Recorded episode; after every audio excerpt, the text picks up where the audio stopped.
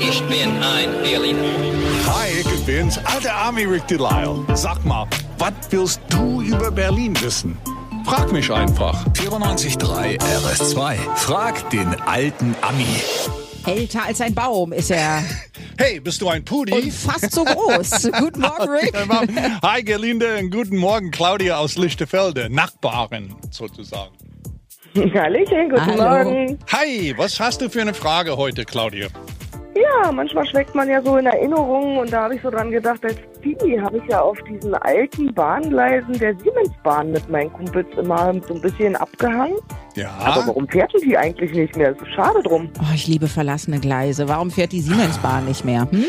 Also, das erste Mal, der war ganz alt. Das Ding ist schon mal um den 1906 gebaut. In der 50er Jahre und dann später war es ein Teil von die Berliner S-Bahn-Netz. Das wusste ich auch nicht. Äh, Aber nach dem Reichsbahnstreik im 1980 wurde die S-Bahn-Verkehr dort einfach eingestellt.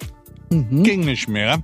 Dafür gab's über die U-Bahn, äh, U7, äh, Siemensdamm und Rohrdamm. So könntest du dann mal hinkommen mit der U-Bahn. Es gab's keine Grund, die, äh, die S-Bahn-Gleise wieder auszubauen. Ach so? Und, ja, und deswegen haben sie es nicht gemacht. Aber, aber, jetzt kommt's, Siemens will vielleicht neue Gebäude in Berlin bauen an dieser alten Stelle. Und dann wollen sie die Siemensbahn wieder aufbauen und einstellen.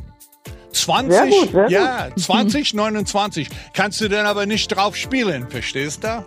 Geht ja gar nicht. Äh, Nee, nein. du solltest du möglichst nicht auf den Gleisen abhängen, wenn da eine Bahn Nee. kommt. Okay, vielen Dank für deine Frage. Der alte Ami, der ist ja mindestens 300 Jahre alt. Das wissen wir ja. Wie er es schafft, immer älter zu werden und wo er dafür hinfährt, das erzählt er uns morgen. Denn was auch immer du über Berlin wissen willst. Frag den alten Ami. Auf 94.3 RS2.